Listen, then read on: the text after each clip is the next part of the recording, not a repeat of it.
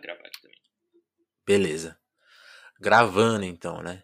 Bom, alô, alô, eu sou Vinícius Félix, sejam bem-vindos aqui a mais uma edição do Telefonemas. Hoje, hoje é um episódio especial porque sempre é muito especial quando a gente recebe convidados por, por uma segunda vez, né? Eu venho notando assim, um, tava olhando os episódios e pensando num padrão, né? Quem, qual que é o nosso padrão de convidados? E lógico que vem muitos nomes estabelecidos aqui, né? Pô, Guilherme Arantes, sei lá.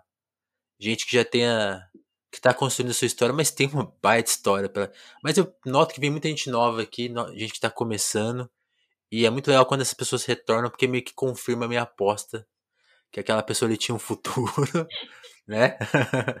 e que tava fazendo coisas legais e continuou fazendo coisas legais. É o caso aqui do GG Albuquerque, que veio aqui falar, falar sobre o Brega Funk. Eu não lembro se foi em 2017 ou 2018, GG. É, eu não lembro mas também. Acho que na virada, assim, né? Tipo, acho que foi por ali, né? É. E de lá pra cá você fez muita coisa. Então, para quem não te conhece ainda, se apresenta aí e vamos comentar sobre esses dois anos aí que se passaram, que aconteceu muita coisa.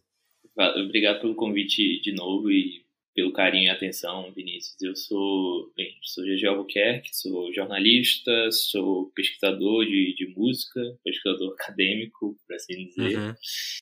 E, bem, tenho um, um trabalho voltado muito para culturas musicais das periferias brasileiras, mas não só, não exclusivamente. Também venho tenho um interesse e muita pesquisa também em músicas fora do, do, do panteão da indústria fonográfica, talvez, por assim dizer. Muito interesse em música africana, muito interesse em música asiática e afro-latina também. Sim.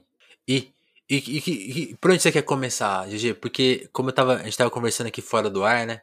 Aquela primeira vez que você gravou, você tava. Você já fazia bastante coisa, né? Uhum. Mas eu, eu, lembro que você fez aquela matéria sobre o Brega Funk que, que a gente analisou aqui no papo. Uhum. Que foi uma matéria muito completa, justamente com isso aí que você falou, né? Um gênero um pouco marginalizado, que naquele momento estava até sendo, de alguma forma, abraçado pela indústria fonográfica, né? Uhum. É. Mas que corria, corria por fora até ali, né? E, e você também corria meio por fora. E você meio que foi, começou a ser aceito, você acha? Começou a participar, foi, foi participar lá do Multishow, começou a ter mais. Os, seus projetos começaram a dar certo. Como que foi essa, é, então, eu... essa caminhada desses dois anos? assim, para contar os projetos que eu estou envolvido, né? Para uhum. quem não conhece, que acho que é a maioria das pessoas. Eu tenho um, um, site, um blog que eu tenho há, sei lá, uns 5 anos, que chama-se Volume Morto. Eu estou envolvido em um portal e podcast, um projeto que vai ter várias coisas, vai ter documentários e tudo, chamado Portal Embrasado. Já tem aí pouco mais de um ano o podcast, o portal tem um pouco menos tempo. É, faço pesquisa acadêmica e esse ano, esse ano que passou, comecei a ter umas coisas com curadoria. Uhum. Fiz uma curadoria de uma mostra de música periférica para o Sesc é, Santa Amaro, em São Paulo. Sim. Mas isso foi cancelado porque foi justamente na semana da pandemia. Ia ter shows e falas de JS. Ia ser lindo aquele negócio. Travestis, ia ter um monte de gente. Ia ser, tava muito animado. É, cara, e ia ter Riquelme na batera, ia ter muita coisa, muita coisa diferente. Eu não sei se, se eu me vejo nesse circuito assim validado. Eu acho que o meu trabalho tem uma certa influência porque algumas pessoas me conhecem, alguns jornalistas, alguns, alguns músicos e tal, e eu uhum. sou muito grato por isso. É, esse ano que passou agora, 2020, eu senti uma expansão mesmo assim nas coisas que eu escrevia, porque eu comecei a pensar mais em redes sociais, em como tratar isso, antes eu só escrevia, assim. Mas eu não sei, eu ainda me vejo meio de lado nas coisas, assim. Eu não, tanto uhum. é que eu muito pouco escrevo na grande imprensa. E tanto é que eu escrevo, faço as coisas de graça, assim. Eu sobrevivo por. eu sobrevivo graças à bolsa aí da, da FACEP, que é a instituição que fomenta a pesquisa. Se não fosse isso, tava bem complicado. Eu, eu te digo que eu sei como que é, porque o telefonema sobrevive aqui dos nossos ouvintes, lógico. Uhum. Mas o meu resto também vem de ter que trabalhar em outras áreas, né? Porque esse trabalho independente que corre por fora, ele. É, ele, vem, ele, ele vem muito da nossa vontade de fazer, né? Tipo, acho que ninguém tá falando disso, então eu vou fazer. é, então, eu acho que. E, é, o meu site chama Volume Morto justamente por isso. É coisas que eu pensava que ou ninguém estava interessado em falar, ou falar de modos, falar de coisas já conhecidas, mas de modos diferentes, de formas diferentes. E acho Sim. que quem está envolvido com cultura tem que ter meio que essa mentalidade, assim, cara. Eu, eu conheci de perto, assim, o Paulo Brusco, que é um artista, multi-artista, assim, gigante, do, lá de Recife. E ele, assim, trabalhou a vida toda no INAMPS, que era um, acho que é equivalente ao INSS hoje, eu não lembro. Mas é uma instituição pública, assim, fazendo um trabalho burocrático, tá ligado? Porque a arte deles, ele só vendeu a primeira obra dele quando ele já tinha 30, 40 anos. Sabe? Saquei. E hoje ele tá na Bienal de, de Cuba, Bienal de Veneza e a porra toda, mas fazia isso porque era como ele sobrevivia, né? A gente, Sim. infelizmente, tem que fazer isso, muita gente. É, eu, eu acho isso um barato, assim. Acho que a minha mente já foi mais fechada nesse quesito. Tipo, ah, o cara quando vai ser artista, ele vira artista, né? Então ele. A, a, acho que a gente tem muito contato com pessoas que conseguiram isso, né? Tipo, ah, só faço arte. E, e, engraçado que hoje no Brasil, acho que até os artistas mais estabelecidos, se, se você for parar para ver, eles não vivem exatamente só de arte. Os caras têm que fazer um monte de outros corres, né? Então. É, cara, é muito raro. Essa... Muito raro. Muito raro. Porque artista que vive só da arte. E, e aí, GG, acho que uma coisa que vale a gente comentar, assim, nesse, nesse trabalho seu, acho que tem dois aspectos que, que te tornam inevitável. Assim, eu, eu, acho legal isso. Quando você falou da questão da sua relevância, é que eu acho que você acaba tocando em uns pontos que são atualmente incontornáveis, que eu acho que é um pouco do nosso. Não é despreparo a palavra, mas de um preconceito que percorreu a crítica musical brasileira desde, sei lá, da, da origem Uhum. Que, é, que, é, que é olhar com certo desdém, desdém porque é fora do. Eu não sei se a palavra é fora do mercado ou fora da. Daquela coisa que seria, que seria a autocultura, né? É, tá fora da realidade socioeconômica do. Isso, isso. Do jornalista, de quem faz a imprensa. E, e acho que. Eu acho, acho que esse, é, é, são esses dois aspectos, né? Esse, essa coisa crítica e, também que também acho que também, também vira reportagem, né? Cobrir essas pessoas que não são cobertas, né? Uhum. Você, acha que, você acha que passa por aí? Que, que, que, qual você acha que é o aspecto? Porque acho que é isso, sim. Uhum. Isso se torna incontornável. Porque quando a pessoa vai lidar com o que está sendo ouvido pelas pessoas, ela, ela nota, tipo, uhum. como, que, como, que você vai, como que você vai se esquecer disso, né? Como que não vai se olhar para isso e, e analisar isso, né? Hoje você vê até. Pô, o G1 faz um trabalho legal de música. Eu acho que muito estimulado pela sua crítica, assim. Cara, é. Assim, primeiro, muito obrigado. É... Eu acho que tem disso também, mas eu também não sou o único, nem o primeiro. Uhum. É, o Tinhorão, o José Ramos Tinhorão, é, apesar de algumas críticas que tenha ele, que eu tenha, né, limitações mesmo, por, devido ao modo dele muito fechado marxista de ver a cultura, ele foi um cara, ele foi um cara muito importante para justamente questionar é, essa visão de classe média e de branquitude que uhum. a imprensa tinha, que a crítica cultural tinha. E o, o, você falou do G1 faz um trabalho sistemático também dessas culturas muito interessante. Eu não sei se por, se por influência minha, acho que não. O, o Ortega, Rodrigo Ortega, que é muito meu amigo, inclusive, e uhum. é que vem fazendo mais essas coberturas lá no G1, é um cara que tem um trabalho assim, de, de relevância já há muitos anos. E eu sei que algumas coisas que eu, que eu fiz é, influenciaram ele, porque a gente troca ideia e tal, mas eu não sei se. Eu não diria que é, é meu trabalho que mudou, sabe? Acho que ele já tinha uma cabeça. Mas assim, ele, ele, Isso são. Eu sinto que esse tipo de cobertura de música no Brasil ele é esporádico, no sentido de que ele é feito por algumas pessoas, não sistematicamente por veículos. Né? Verdade. Mas. Assim, cara. Ao mesmo tempo tem toda a crise, né? de, de de, de leitores mesmo, de como se fazer viável e, e visível e interessante. Uhum. Mas eu, eu sinto que ainda existe, sim, esse, essa ignorância com os fenômenos populares. e que é tanto para os fenômenos atuais, contemporâneos, quanto para os fenômenos históricos. E eu venho tentando investigar e encontrar a historicidade de determinados fenômenos. Por exemplo, recentemente eu fiz uma, um texto, uma reportagem sobre as bandas de lata. Uhum. Que é uma coisa, uma cultura assim, disseminada, principalmente, sobretudo no Nordeste que muitas crianças e adolescentes pegam sucata, vão catar no lixo materiais para construir instrumentos musicais e formar bandas, né? Contornando uhum. a, a, a, a, barreira econômica, né? É, porque instrumentos são caros pra caramba, né? Instrumentos musicais. Sim. E isso, assim, é porque eu comecei a pensar, porque sempre viralizava na internet vídeo de alguém tocando uma bateria, assim, de, feita de, de lata, algumas bandas completas de lata, com várias coisas de percussão. Mas aí eu pensava, porra, isso não é fato isolado, isso tem uma densidade, parece ter uma densidade histórica e coletiva, né, de, como uma uhum. cultura mesmo. Então, vamos tentar olhar para isso. Aí eu fui atrás de conversar com algumas pessoas, encontrei alguns registros e documentos, né, e, enfim, essa é a pira. A minha. Essa é a minha pira. Assim. Saquei. E, e, e, eu acho que o segundo momento dessa coisa é. Não é mais. Porque acho que tem duas coisas, né? O perigo de. Acho que isso acontece algumas vezes, é uma falha, né? Quando se identifica um movimento popular, a, a, a cobertura às vezes é um pouco como aquilo se fosse pitoresco, né? Como se fosse uhum. uma coisa sem profundidade. Né? Excêntrico, é.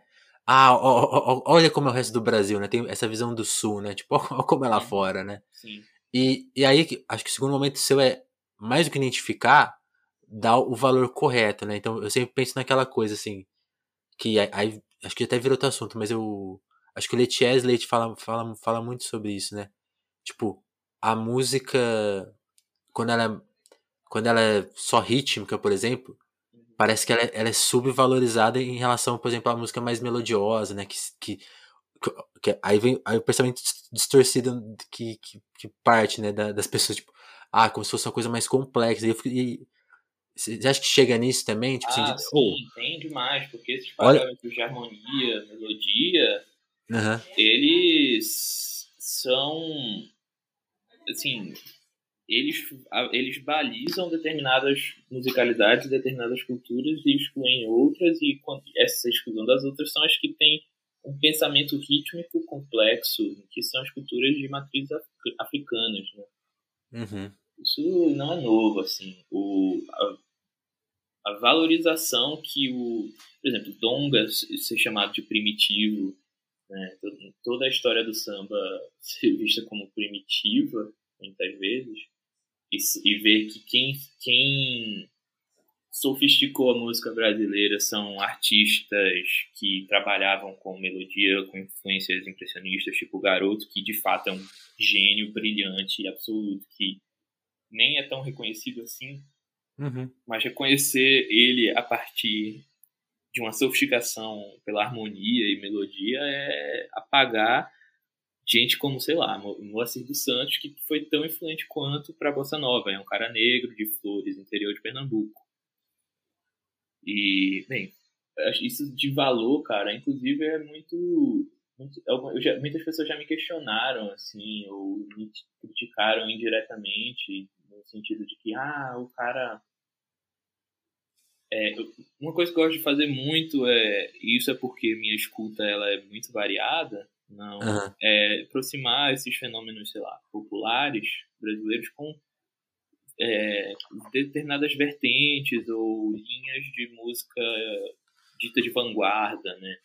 Isso eu gosto muito. Eu faço muito isso, mas não é para o objetivo não é balizar, não é aprovar essa música popular das periferias porque ela tem elementos que são semelhantes, análogos à música de vanguarda. Não é isso. É para é para questionar a própria noção de vanguarda, essa própria valoração e atacar um pouco essas dicotomias de popular, vanguarda, é, folclore e, e vanguarda. Uhum. E né, chamar atenção para os procedimentos é, estéticos, procedimentos técnicos também. Isso é o que me interessa. E é, é, assim, muita gente critica isso, né? Tipo, ah, mas não seria bom olhar para essas culturas por ela mesma? Sim, o que eu tento fazer também. Eu tento olhar por elas e, e entender como é a dinâmica, mas elas também não existem isoladas no mundo, né? Elas estão junto de outras várias coisas e isso tudo se conecta, né? A gente pode traçar paralelos. Eu, eu não vejo, eu não entendo essa mania de limitar a música de periferia ou a música, sei lá, em uma determinada caixa e não poder fazer associações, assim. Porque Sim. a música tá aí pra gente especular mesmo, pra gente fabular junto com ela, a gente imaginar coisas. Não entendo por que tem que ter essa limitação, sabe? Sim. É, é, é como se. Aí, aí entra duas questões, né? Primeiro as pessoas pensam assim, ah, eles não estão informados disso que eles estão fazendo. Sim, sim. Que, é, que às vezes é um erro. Uhum. E aí, aí, a segunda coisa, se eles não estão informados, que, que interessante que eles estão fazendo a mesma coisa. É. Então, qual, qual que é o problema, né? É, então, tipo, foda-se, sabe? O, a arte. Ai, mas não era a intenção. Sim, daí, tipo, se fosse para ser a intenção, eu não ia ouvir música, eu ia ouvir o que o cara quer dizer. Tipo, eu ouvir só a entrevista do, do cara, sabe? Sim. A intenção pouco importa, eh, os significados a gente elabora como a gente quiser. E, cara, eu já vi muita gente falando, muita gente não, algumas pessoas falando, ah, é academicista, é, sei lá, inventando coisas. Mas é curioso porque vários artistas de periferia, assim, que eu escrevi sobre, sobre esse, com esse viés, assim, né, mais solto, sem ser uma reportagem né, só as aspas da pessoa, se interessaram pelas coisas que eu, disse, que eu disse, assim, sabe? Se aproximaram, Sim. sabe? Pô, que legal, ficaram interessados. E tem uma, uma pobreza também, assim, as pessoas olham para as coisas mais estabelecidas com mais disposição e vontade, parece. Total. Mas um exemplo, assim, o, o passinho do Brega Funk, que é mega famoso e tal veio gente me entrevistar sobre isso e falou, ah, mas é, é sexualizado, não sei o que. Cara, é, mas esse é só um dos sentidos, porque se você for olhar, é, tem até um dançarino que eu gosto que postou. Tem, vou refazer isso aí, tu dá uma cortada se for o caso. Tem até um dançarino que eu gosto muito, que é o Vitor Senna. Ele postou um uhum. vídeo ontem, eu tava vendo ontem. Que é incrível de, de edição de vídeo, tem vários efeitos o, os movimentos que ele faz, cara, ele se contorce todo, gira o, a parte de cima do corpo, assim, bagulho meio Matrix. E, e as pessoas só olham, tipo, o, ele, ele dando a, a, a, pimbada lá no ar, tá ligado? Tipo, pô, uhum. o cara tá fazendo um milhão de coisas ali, as pessoas nem. nem você vai num, num, numa batalha assim, tipo assim, os caras nem entendem aquilo como sexualizado propriamente, assim. Tipo, tem várias Sim. outras coisas em jogo e você só olha o que, sabe, é muito reducionista. Além de Sim. toda essa questão de filmagem, gente. Pra mim é cinema. Inclusive tem um amigo meu crítico de cinema, o Juliano Gomes, uhum. que fez uma mostra no, acho que no IMS, com várias imagens, assim, dessas populares, assim, de gente dançando, várias coisas de, de rua, né, imagens de rua aí foi muito interessante isso, porque ele tá pensando isso também como cinema, cinema negro. Interessante. É, e, e essa coisa da dança é muito engraçado, né? Tem sempre aquela coisa, a crítica ela diz mais sobre o crítico do que sobre, sobre o objeto, né? Essa coisa. Ah, eu sempre lembro de uma vez, que, da vez que eu entrevistei o MC quando ele voltou da África, ele falou assim, que a primeira, que quando ele, acho que ele, ele foi para Angola e Cabo Verde, eu acho, né? Uhum. E aí ele falou que foi a primeira vez que ele viu pessoas dançando uhum. sem, sem essa coisa, né? Então, aí, aí que ele entendeu. Aí ele falou assim: Ah, entendi. Aí que eu entendi essa questão da dança. É, é, é um olhar nosso. Uhum. Não, não tá na dança, tá na, tá na gente. Uhum. Então, por, é, esse, esse, e esse é só um exemplo, né? Sim, sim. E aí, uma coisa que você falou, essa coisa da, de, dessas questões, né? Você falou da academia. Tem, ainda tem isso, né? Quando a pessoa quando ela vê que ela foi observada dessa forma, lógico que ela fica interessada, né? Ela fala, pô, legal, né? Ela não vai. Uhum. É, nem sempre. Quem, quem, reclama de, quem reclama disso tá reclamando de si mesmo, é engraçado. É, cara, mas assim, nem sempre também, sabe? Eu também não. não, é assim, ai, dar voz a essas culturas. Essas culturas têm muito uhum. mais voz que eu, inclusive. Sim. Esses caras têm muito mais voz que eles eu. São ultra populares. É, e que eles movimentam, assim, de, de gente nas comunidades deles é fantástico. Mas eu acho que aí é um, um, uma questão ampliando o leque, assim, eu acho que tem um problema da crítica de arte no geral, aliás, não de arte no geral, de música em específico, que é que a gente não dialoga, a gente não pensa a partir das obras. E eu sinto que isso é muito mais resolvido na crítica de cinema, por exemplo. Eu acho a crítica uhum. de cinema muito mais. É, talvez evoluída até. Porque uhum as pessoas eu, eu... filme, tipo, não é querendo fazer uma bula dizendo o que é bom, o que é ruim. É, as pessoas olham pro filme tentando olhar. Pelo que ele é, né? Ou tentando ver ali questões as quais as pessoas podem elaborar como um pensamento. As pessoas não olham para pra música na ordem de uma afirmação do pensamento. As Sim. pessoas olham pra música meio que no, no sentido da fruição, do que elas gostam de ouvir ou não gostam. E isso é isso que eu tento dissociar. Por exemplo, aquele comentário tipo, ah, eu, é, a música é boa e tal, eu entendo o conceito, mas eu não ouço. E, tipo, você não fala, sei lá, pra um quadro, digamos, Guernica, ah, é um quadro que é muito pesado, triste e horrível, mas eu não teria na sala. Esse comentário não é feito, sabe? Sim, sim. Porque, de fato, não é uma peça de decoração, assim como... Sim. Né? Tá, tá, expressando coisas. Mesma coisa é a música. Isso é, isso é muito interessante, né? Porque é justamente o lugar que a música foi posta nesse mundo nosso, né? Como, uhum. como um, um, mero elemento de fruição. Lógico que as outras artes passaram por isso, justamente um quadro. Uhum. Ah, não vou colocar um quadro violento.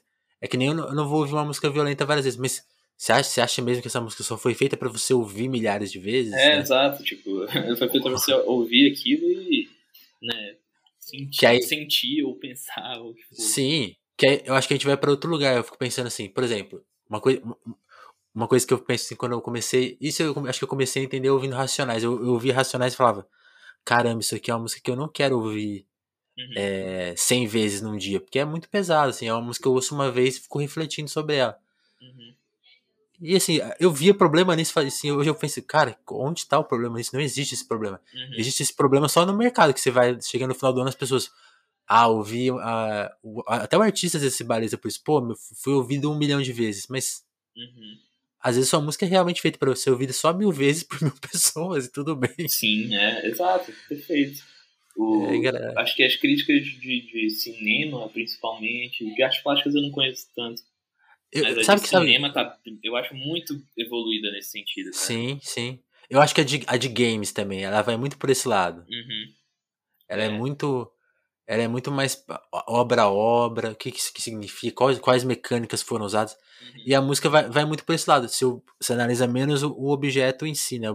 Ah, o que, que esse artista tá pensando, o que, que ele fez, ele, ele tá bem é colocado no mercado. Assim, é compreensível isso acontecer com a música por, pelo lugar que ela ocupa, né? Assim, uhum. As pessoas ouvem rádio, ouviam, né? Rádio, não ouvem mais, né? Falando de modo geral.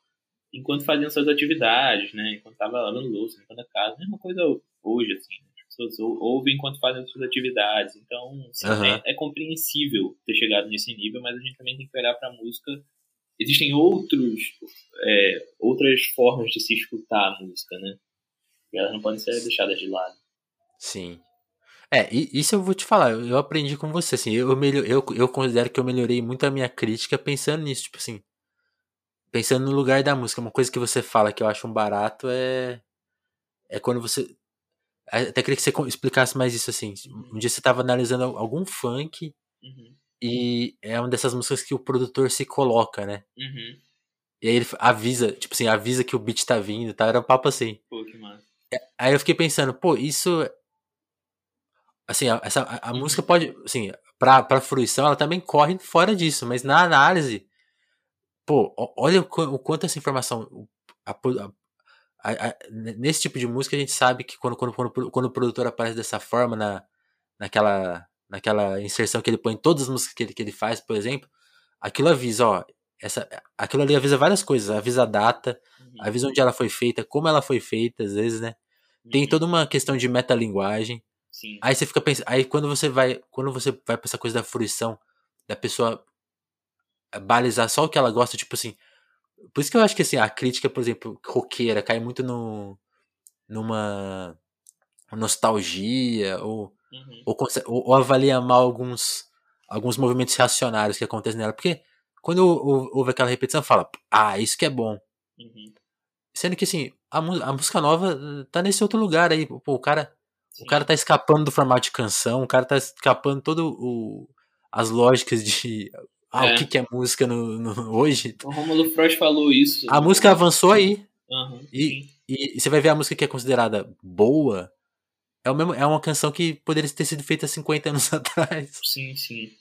O Romulo Freud falou isso hum. no curso que ele deu no Instituto Moreira Salles.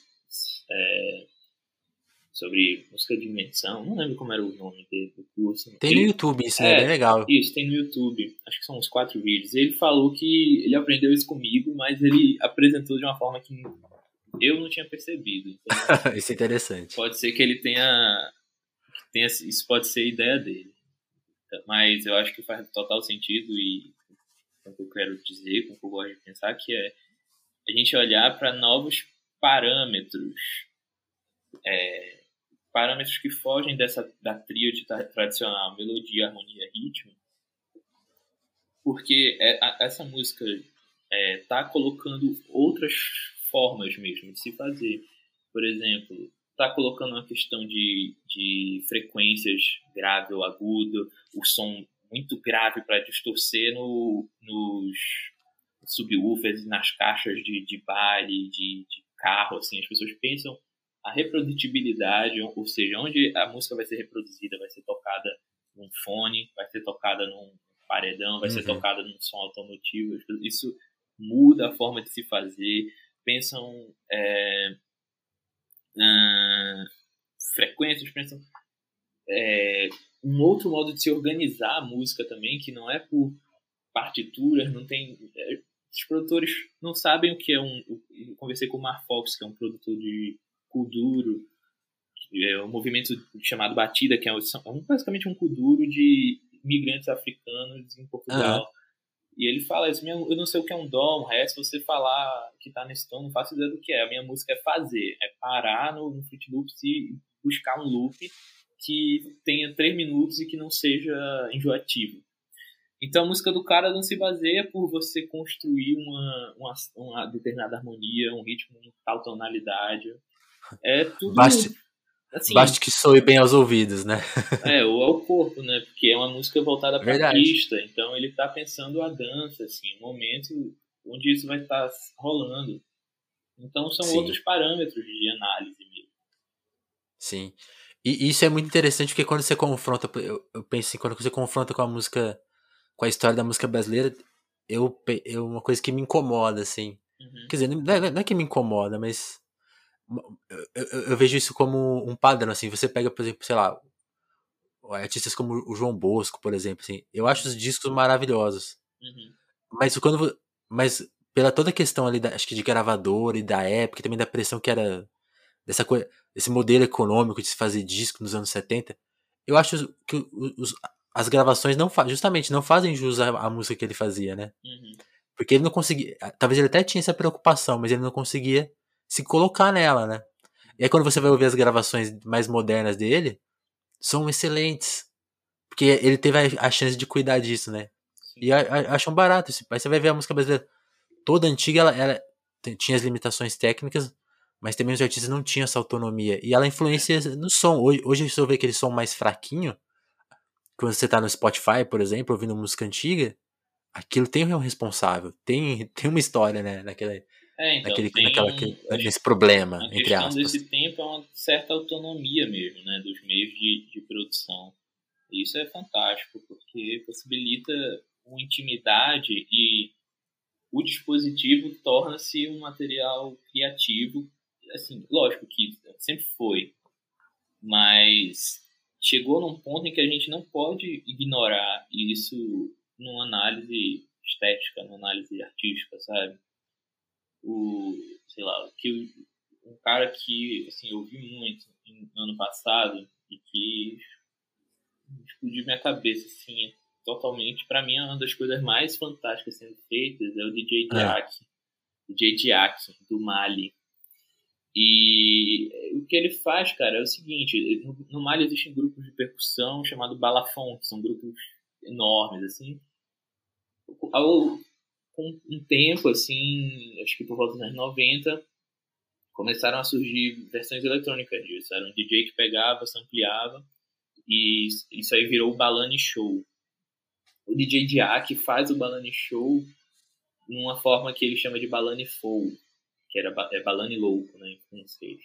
Uhum. Que é hiper mega acelerado, é uma batida maluca, assim, polirrítmico, ou seja, é, são as batidas sobrepostas, assim, você, o ritmo é muito maluco, frenético, e ele faz isso com uma bateria eletrônica, mas uma bateria eletrônica plugada em um software de discotecagem, que é o Virtual DJ.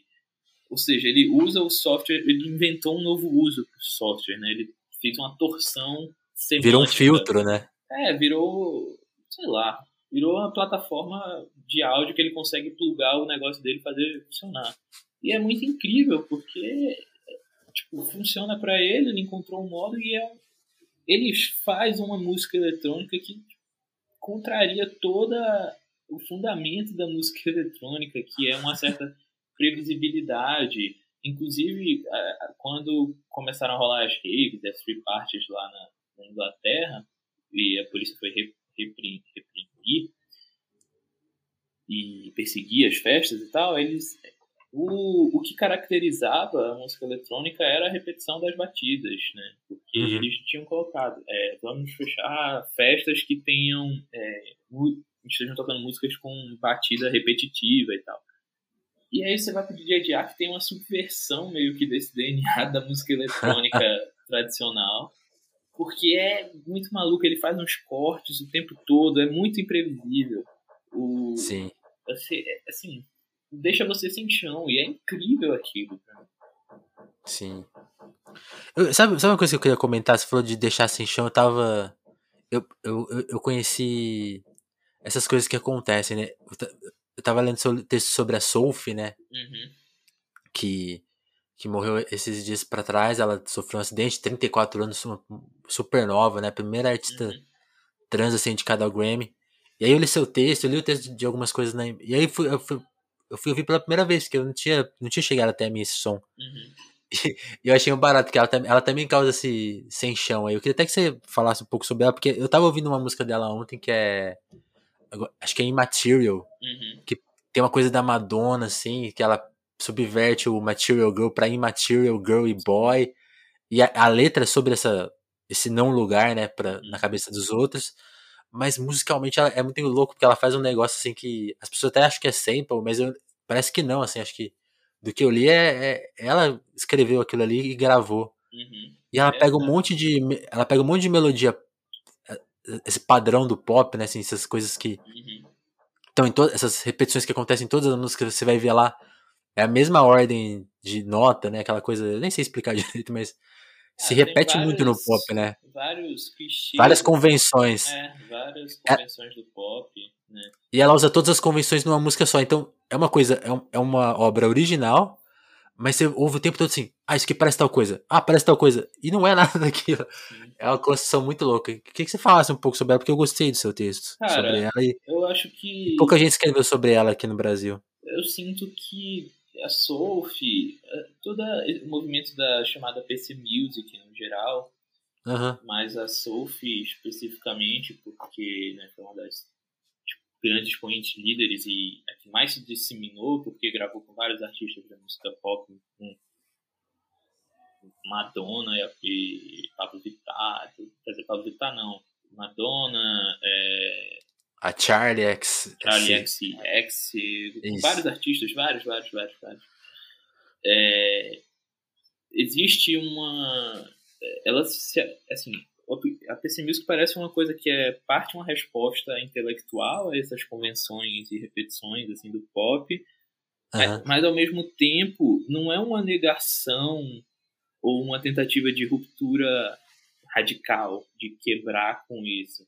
É meio que criar uma hipertrofia assim, do, de todos esses clichês sonoros ao ponto em que fica tipo muito na sua cara.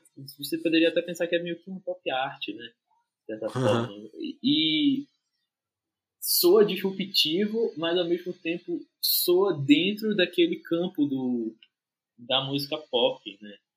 O, então, cara, é um, é um sentimento muito esquisito mesmo, assim. É como se você tivesse, sei lá, é, é uma coisa mega açucarada, mas ao mesmo tempo violenta pra caramba. né?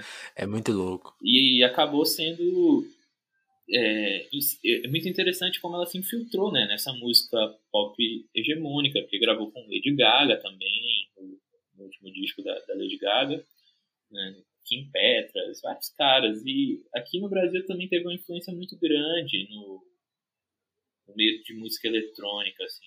É, a Jupe do Bairro fez um comentário muito bonito sobre ela.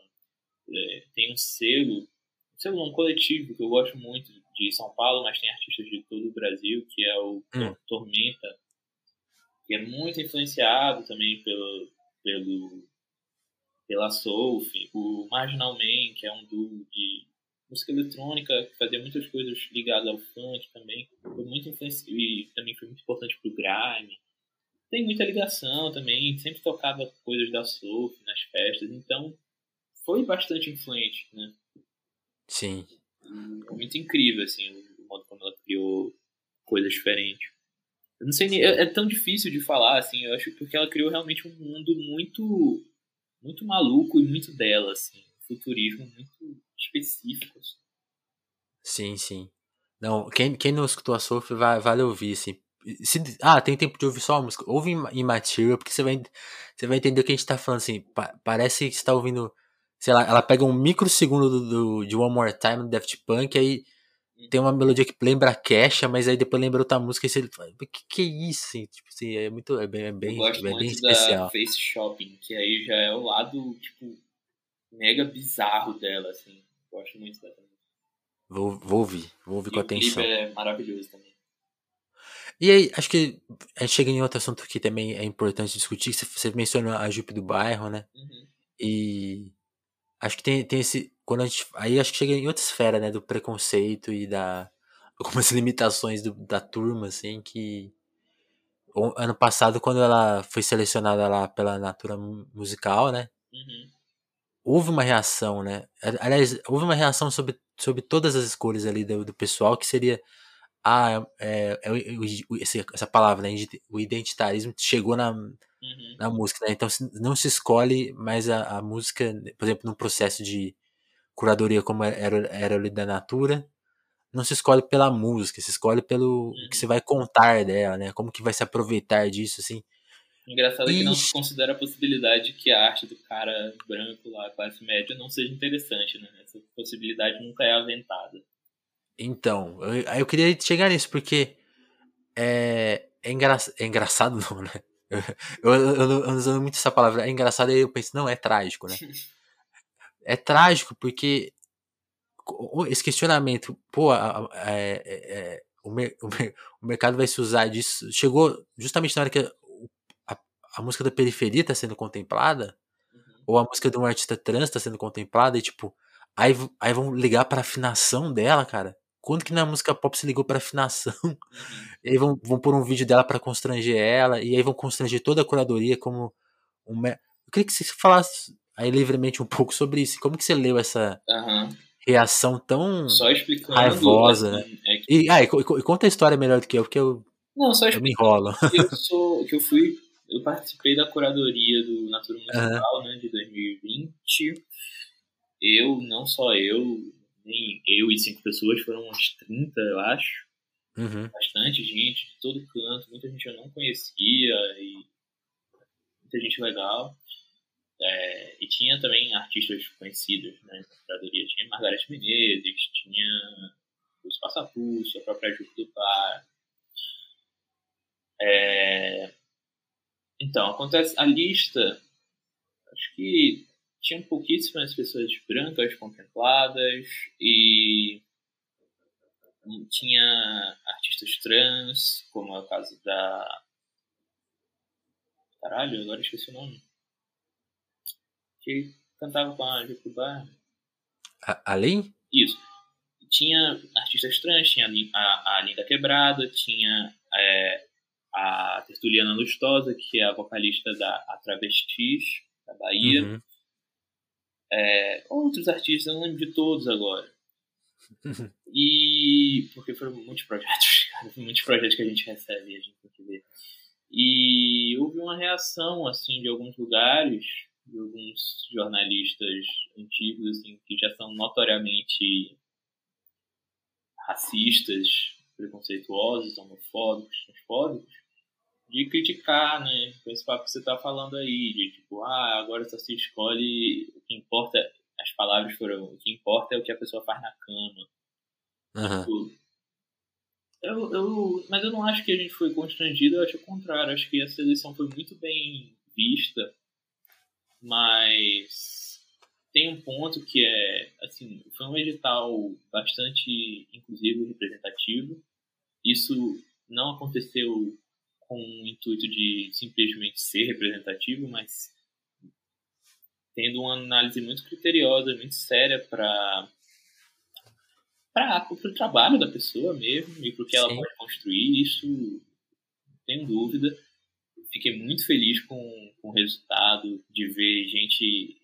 Acho que foi um, uma parada que eu me orgulho muito, assim, porque tem é, a escola aqui da Vida Geje, que é um, um uma orquestra percussiva que vai de um terreiro do, do Bogum lá na Bahia, que é um terreiro assim, histórico para a negritude brasileira. Foi onde se organizou a revolta dos malês, por exemplo. Se, uhum. se guardou mantimento para a revolta dos malês, foi uma das revoltas anti-escravistas mais né, fortes e contundentes da nossa história. Tem, assim como tem a Tertuliana Lustosa, que é vindo do pagodão, né?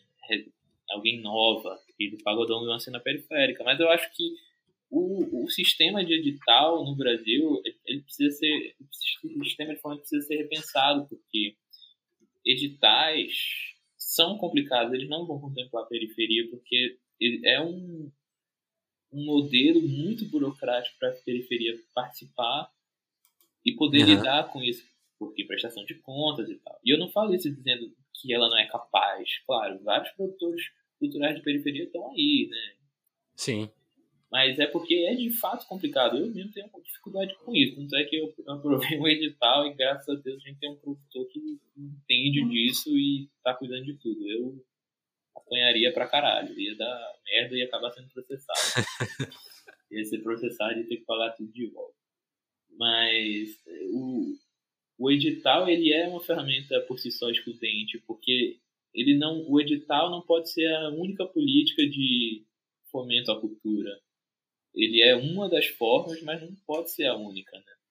Sim. E mesmo assim, se for fazer edital, tem que se pensar em ações é, formativas e capacitadoras para as pessoas poderem entender melhor, para ser divulgado melhor né, nessas áreas.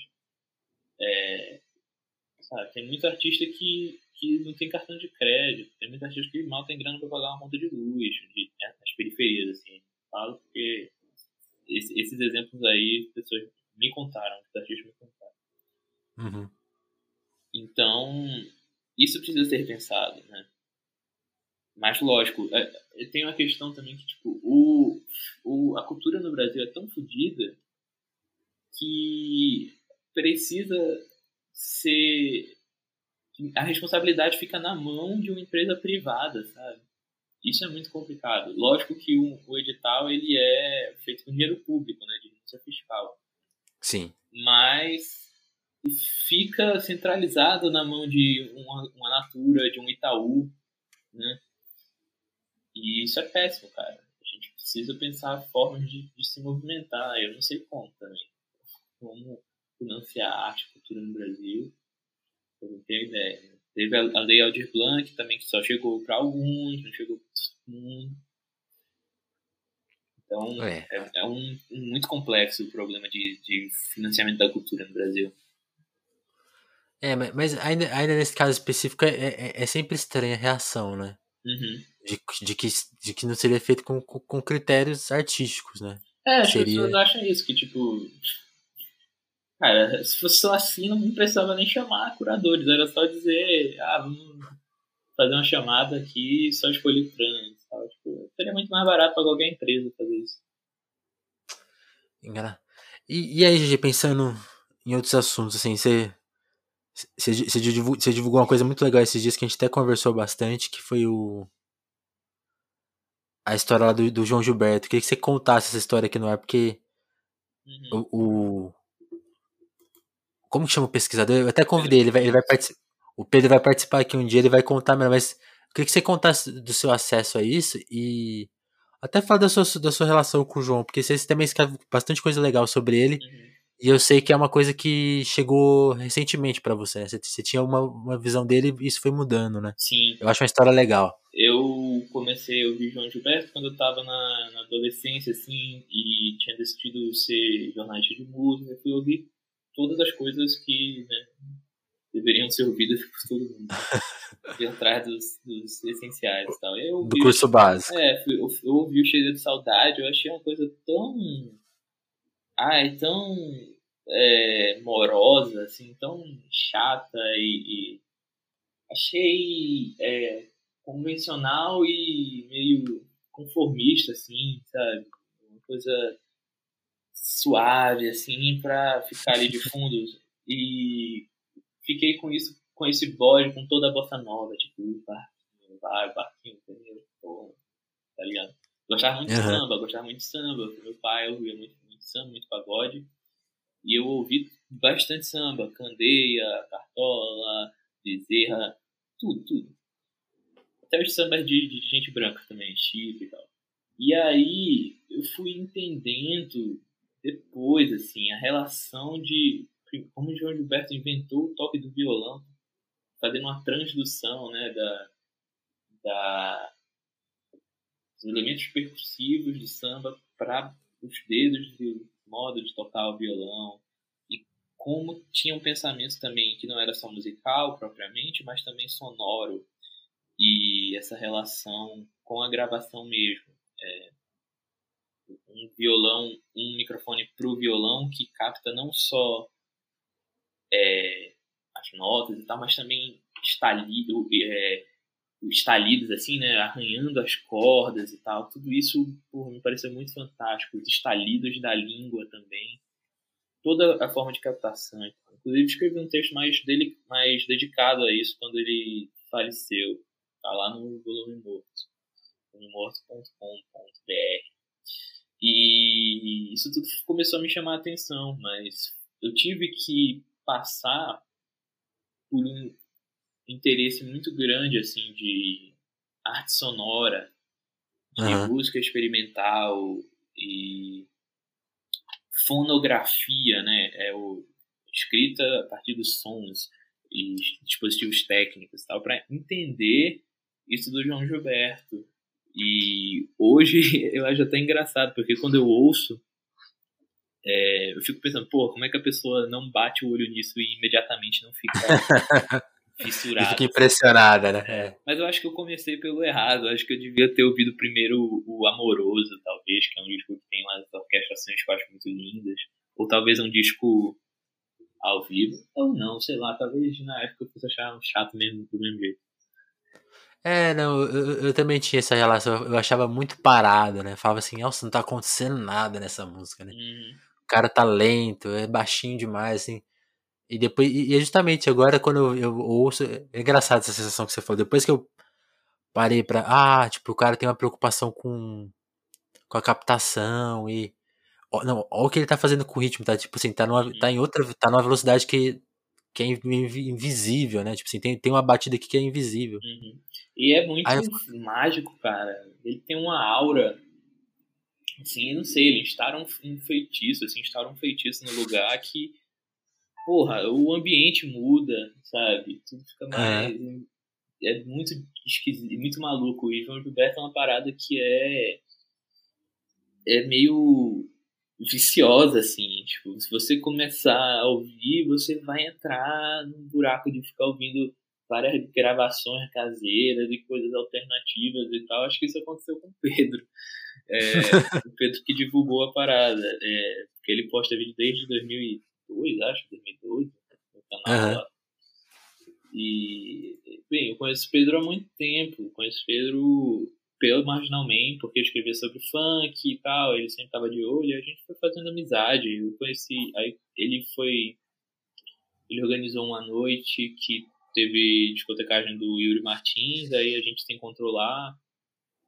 E, pô, a gente desde então fica trocando algumas ideias, assim. Aí eu vi ele comentando, ah, tô com umas fitas aqui, não sei o que. Eu, que parada é essa? Aí ele veio me contar. Aí eu, cara, ele disse assim, você quer lançar no volume morto? Cara, com certeza. Com certeza. É o ouro que tá aí. Né? Pois é. E aí ele restaurou tudo e, e fico feliz que tem gerado repercussão. Lógico, não, tô dizendo que isso é por causa do, do Morto, não é por minha causa não, isso é por causa dele, assim, totalmente. Mas fico feliz de ver o trabalho dele sendo espalhado, assim, né? Matéria no Globo, filme. Sim. Sim, não, e, e, isso é muito louco. A, a gente tava falando justamente dos limites fonográficos, né? Tipo, ah, os artistas que não tiveram a chance de gravar talvez o que queriam e as limitações técnicas. A história, a história do João eu acho que é muito isso, né? Você pegar os três primeiros discos deles, que são, são de alguma forma, quando você vai ouvir de primeira, ah, isso aqui é meio careta, a gravação. Uhum. E, depois, e depois a piração dele ali no, no, disco branco, por exemplo, que aí já é uma coisa mais tipo. Que ele pôs a rédea, tipo, não, vai ser assim. Uhum. E aí depois você avança para as coisas. Ah, aí ao vivo ele. Aí, ao vivo ele tirou a banda, tipo assim, ó, não, acaba, todos esses acompanhamentos são excessivos. Ele fica repetindo a música, cara, de um jeito que é muito. Parece que a música não tem fim, assim, e você não percebe a repetição. Principalmente nas hum. paradas ao vivo, eu gosto muito. Eu tenho o vinil dele do, ao vivo em Montreux, que é muito bom, cara. Eu gosto muito das versões, sei lá, pra que discutir com Madame. Tipo, ele termina a música e vai de novo. E parece que tá muito fluido, assim, é meio fita de Mobius, de Moebius, né? Que é aquela parada assim que você não sente, mas ela tá sempre em continuidade, assim, começa onde, onde acaba. Muito, muito Sim. E, e, aí, e é engraçado porque aí a, a, história da reclusão dele, né? Uhum. É, é, é, é, engraçado como essas duas coisas acontecem. A gente tava falando de como a crítica às vezes vai muito pelo que o artista tá falando e o que faz, e analisa pouco a obra e, e, é engraçado como o João meio que forçou, tipo assim, ó, só tem a obra para ser analisada, porque ele nunca falou nada. Ao mesmo tempo, Essa... isso criou o mito, né? Isso criou o mito dele. É, não... Isso é muito interessante, tipo assim, não, não tem ele avaliando, ah, eu fiz isso, uhum. ah, eu pensei nisso, assim, é tudo avaliação, porque ele só deixou aquilo, né? É muito é interessante uhum. isso. É, o... Mas ao mesmo tempo virou o mito, né? João Gilberto, recluso e não sei o que, isso alimenta. O é tipo Jardim Macalé, né? Sempre o maldito. É uma coisa incontornável uhum. isso, a maldição. Tipo, quem tornou o cara maldito? O, e o que, que é o ser maldito? É alguém que se coloca contra determinadas convenções de mercado, alguém que se impõe contra a ditadura quando jovem, sabe? E aí é isso, a obra do cara vai sendo menos falada, menos pensada, alguém que estudou com, com Guerra Peixe e estudou violão popular pra caralho também, sabe? Então, uhum. né, com Severino Araújo, Bichuro, tudo. Ao mesmo tempo tinha interesse pra caralho em Jimi Hendrix. Então esse violão do, do Jardes é mega inovador e pouco discutido. Eu, eu falo do Jardes porque eu comecei a ler o, a biografia do Fred Coelho sobre o Jardes uhum. Macalé, que saiu há pouco tempo. E aí? Pô, tô gostando pra caramba. O Fred é um amigo, assim, e alguém que admiro e respeito muito. Tem um, uma escrita fantástica, assim. E a proposta do Fred, inclusive, é massa, porque é, ele diz, eu, come, eu, conversando com o Jardim, eu comecei a perceber que ele tinha razão quando ele dizia que o que realmente aconteceu muitas vezes é o que menos interessa, é o menos interessante. Porque ele fala assim, eu não quis não é uma biografia, é um ensaio biográfico. Uhum. E lógico, ele tem. Ele não ficou entrevistando várias pessoas como um biógrafo é, profissional faria. Sim. Ele entrevistou os Jardios e foi bater, verificar as coisas com documentos e tudo. Não é uma coisa desleixada também, mas é o que menos importa é ficar entrando nos meandros, sabe, do, da vida do Dia cara. tal, hora tal. né? É, isso. E eu acho isso muito interessante, porque, assim, houve. eh, Isso aqui é uma perspectiva minha, assim, que eu nem tenho muita certeza. Eu conversei só com uma pessoa ou outra Uhum. e posso estar equivocado aqui. Se alguém- Aqui, é- aqui é o espaço pra isso. Eu faço isso é, do começo ao fim dos episódios. o, o, quando rolou aquela, aquela polêmica assim, das biografias autorizadas, né, e Caetano e vários artistas formaram aquele grupo Procure Saber, houve de biógrafos, jornalistas e alguns fãs de música uma reação é, em defesa da biografia que foi muito justificada, e muito justa e né, necessária, Uhum. mas ao mesmo tempo, como o mercado editorial brasileiro é enxuto, né, é muito pequeno, ficou Sim. parecendo que o único livro possível sobre música é a biografia, né? O único Sim. livro, talvez sério até, sobre música é a biografia, porque tem esse rigor documental e com os fatos e tal. Sim. E isso, É. tem, isso gerou, isso gerou uma- um, um tipo de livro de biografia que é muito pobre, muito esvaziado. Eu não vou citar o, o exemplo que me provocou isso, porque vai ser deselegante. Mas eh, tem alguns livros aí de biografias de artistas que você, que eu- você lê você sai tipo, porra, isso é óbvio, eu já sabia. As, as únicas coisas novas, assim, são alguns causos na vida da pessoa que, tipo, sabe, você esquece depois de um tempo, tanto faz. É uma curiosidade. E a data de nascimento. o... Que às vezes tem até na, na internet, mas é errada e tal. Então, É. assim, aí isso tem gerado um. Eu entendo É, o não. propósito do livro, sabe? Mas ele fica esvaziado porque o- a importância do biografado não é muito pela vida dele. O que importa não é o. Às vezes o que aconteceu é o que menos importa. E sim é o som, aquilo que se criou, né? Se construiu. Sim. É, não. Tipo, o Jardim mesmo, eu não, eu não iria ler uma biografia do Jardim pela vida dele, mas sim pelo que ele tá, que ele tocou, né? Então, Sim. É, não, isso é muito interessante. Porque é engraçado. Eu, não sei qual. Eu não vou especular que livro você tá falando, mas é um- recentemente eu li um livro que me incomodou por isso. E acho que é um exemplo que acontece em outros livros, né? Até, talvez os livros que rememoram coisas mais antigas, eles, eles têm o valor em serem objetos, ah, onde exata- exatamente isso aconteceu. uhum. Mas se não contar, se não tiver, se não for além, realmente não faz muito sentido. É, cara, fica parecendo um E- negócio meio Wikipedia, assim. Sim, e, e- essa pobreza do mercado editorial, ela é engraçado, porque você, você, tá, você tá falando que isso é um pensamento seu em aberto ainda, mas eu acho que é coerente, porque quando você pensa que ali estava se defendendo a liberdade de expressão, parece, parece um valor é, que ninguém vai questionar. Não, realmente tem, tem que ter o direito. de- Eu até concordo, tem que ter o direito de fazer os livros e Sim.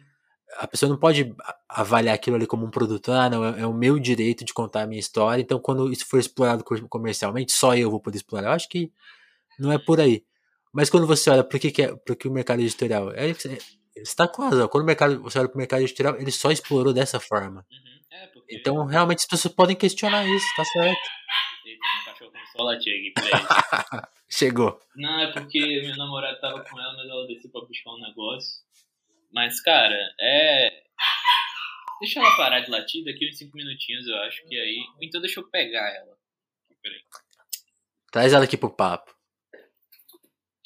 Pronto, acho que a gente consegue agora. Boa. Atenção, voltamos. Depois dessa chegada aí. Onde que a gente tava, hein? Cara, é, falando das coisas das biografias, né? Mas então, o, é que o mercado brasileiro era muito. O mercado editorial brasileiro é muito pequeno, né? Muito enxuto. Sim, então, assim, ele absorveu as biografias, mas não- deu conta de absorver outros tipos de, de publicações e escritas sobre música, mas, assim, faz parte, né? A gente entende. Porque para editora financiar um livro, muitas vezes também tem que correr para editar, né? Esse livro do Fred Coelho mesmo que eu citei foi edital, acho que foi edital do Tal Cultural. Sim. Os editores não têm dinheiro é. pra bancar um livro. Não, e, e, e, acho que você identificou um, um, sintoma bom desse problema, que é realmente quando a gente pensa, né? Quando a gente. Agora, agora a gente teve um intervalo aqui pra. Por causa da, do cachorro, e eu fiquei pensando assim. Eu tinha pensado em um livro que tinha esse problema, e depois eu comecei a pensar em dois, três, quatro, assim, começou a aparecer um monte de livro. Uhum. Que se limita, que, que não resolvem questões assim, pô, esse disco foi gravado quando, como. Uhum. E, e, e, são questões que quando você vai ouvir os discos, elas continuam lá, né? Eu fico pensando, por exemplo, nessa. Eu penso muito nos racionais, assim, quando, quando a gente fala dessas dificuldades de entrevistar pessoas, o João Gilberto fica lá. Ele passou e vários mistérios não foram resolvidos. Talvez porque ele não queria, lógico, mas. Uhum.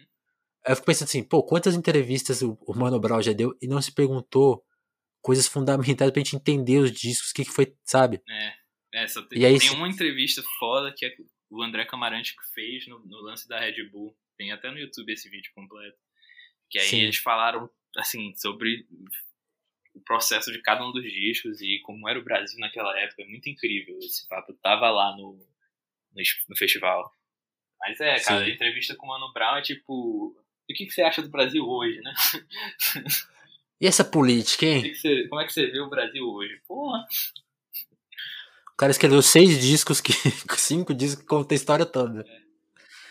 E, não, e aí, aí você fala, oh, mas qual que foi o processo? Tipo assim, por exemplo, uma coisa que eu sonho em entrevistar ele é tipo assim, ou oh, me conta de cada personagem, porque eu tava vendo esse documentário que o pessoal da Bicho Solto fez sobre os Racionais, uhum. e eles usam como ponto de partida uma coisa que eu acho incrível, que é o, é o Roda Viva com o Brau, uhum. e uma hora o cara cita um verso dele como se fosse ele falando, né? Sim. E nem considera assim, ou oh, talvez não seja a voz dele aqui, né? Isso nunca foi, isso não era considerado, né? Eu fico pensando assim, eu queria uma entrevista pra ele falar, oh, quem são esses personagens na sua cabeça, sabe? Tipo, desenvolver isso aí. Sim. É, e cara, é, um... imagina, imagina uma biografia deles que não passe por essas questões, vai ser incompleta. Uhum. Sim, cara, é, tem, tem, que entender também a ficcionalidade das coisas. As pessoas Sim. olham pra, pra esse pobre e acham que pobre só é literal, só, assim, só ele. Só fala da sua realidade, né? É, sabe? Tipo, tá fabulando também, tá construindo mundos fictícios e tal. Sim, e, e, a palavra é essa, né? Tá expandindo o universo, né? Sim. Tá expandindo o universo. GG, pra gente. A gente já estourou uma hora aqui.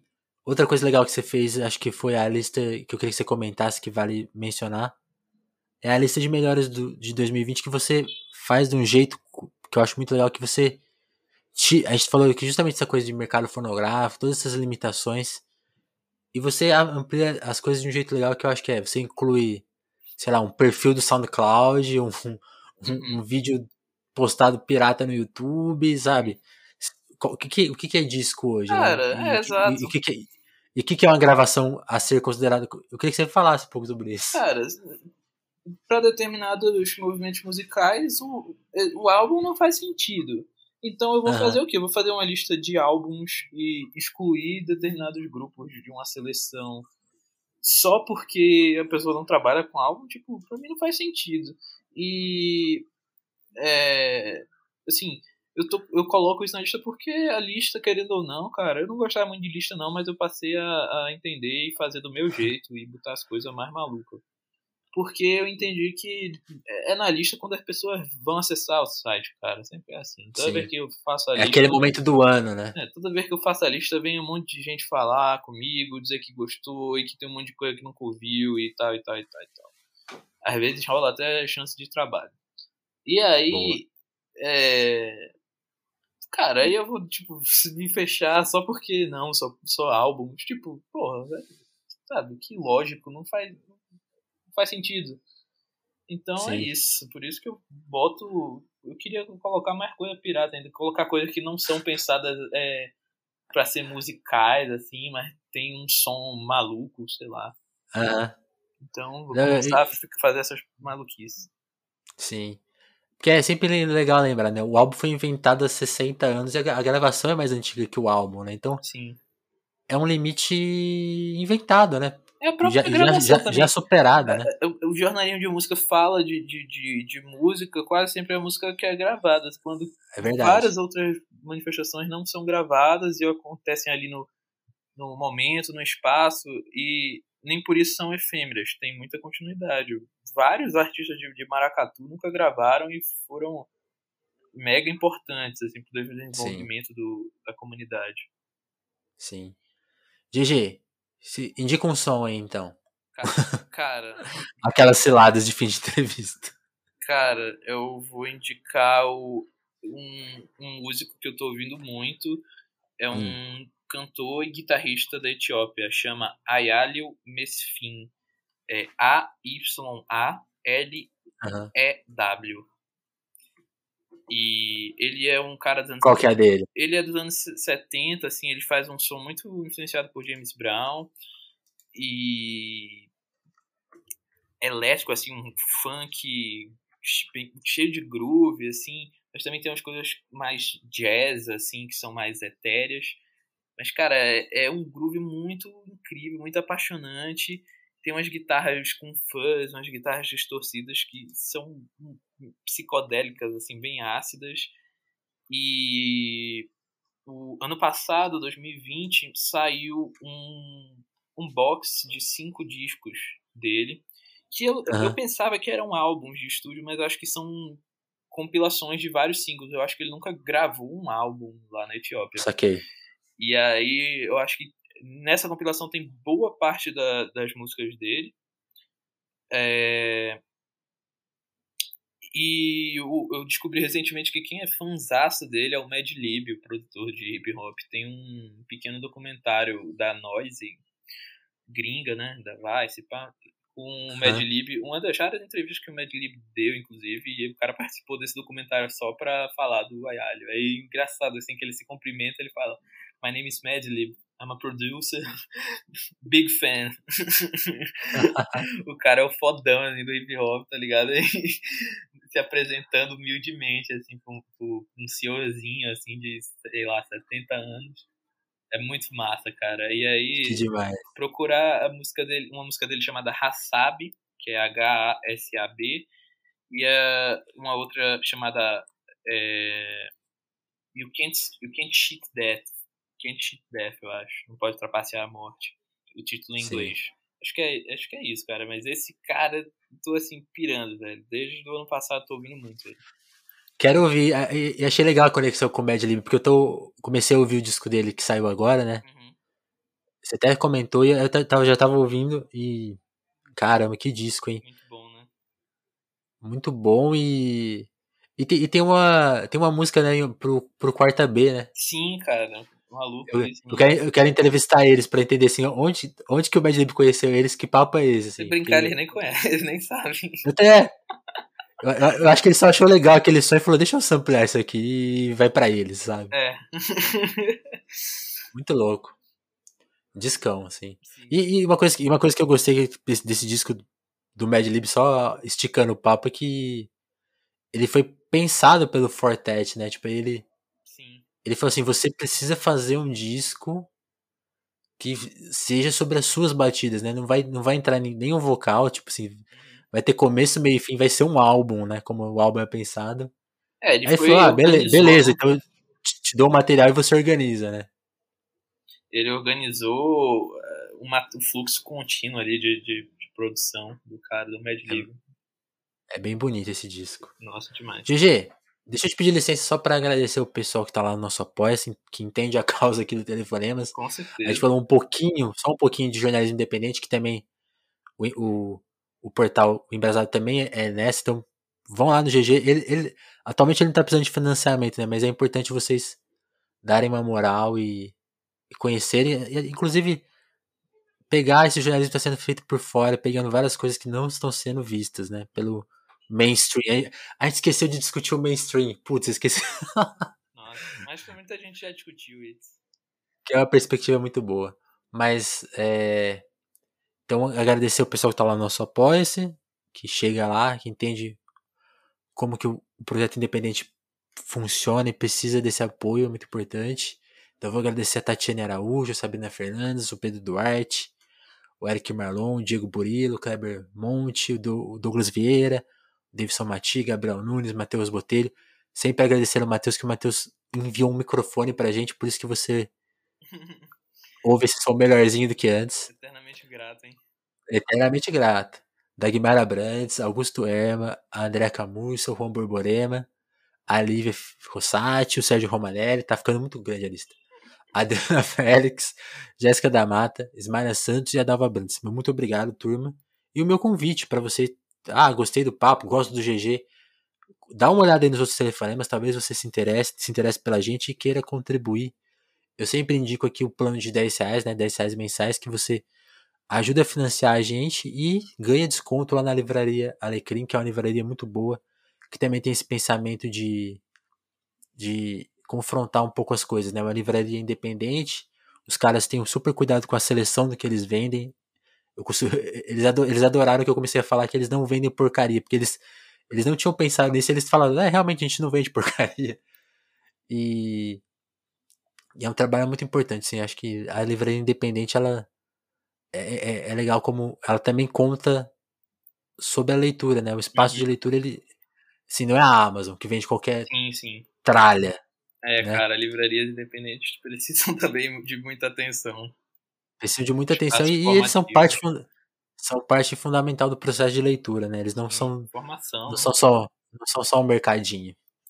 E eles estão tão nessa. Então, quem, quem chega com a gente com 10 reais ganha 15% de desconto todo mês lá.